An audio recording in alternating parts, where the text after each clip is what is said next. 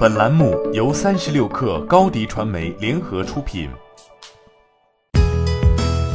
本文来自三十六氪作者郭宇。随着二月十号起各行业的陆续复工，作为下午茶硬通货之一的奶茶，也终于在一片期盼声中开门营业了。无论你喝没喝到，网红奶茶店复工排百米长队，复工十分钟就爆单等相关热搜，着实让各家奶茶品牌火了一把。奶茶订单量的激增不难理解。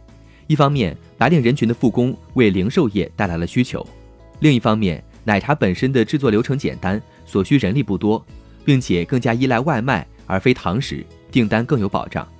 加之大家之前也已经养成了相应的消费习惯。但是，奶茶真的爆单了吗？对于复工的意义，COCO 的一位区域负责人分享了自己的见解：不管怎么样，都让流水开始先进来，有一点总比没有要好。如果有些行业实在无法做外卖，那就开通社群跟消费者交流，钱进不来，记忆再丢了，之后就真的很难恢复了。面对人们暂时不能自由出行的现状，喜茶目前已经将小程序喜茶购接入了支付宝，进一步满足线上需求。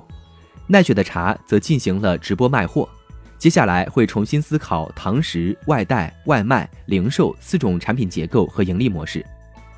外卖业务始终推进迟缓的茶颜悦色，也因为这次疫情加快了步伐，改进了产品和包装。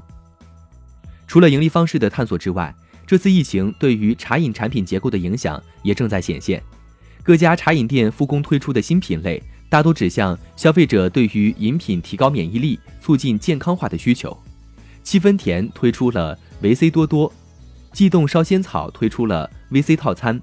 Coco 也表示，接下来会计划推出具备健康概念的饮品。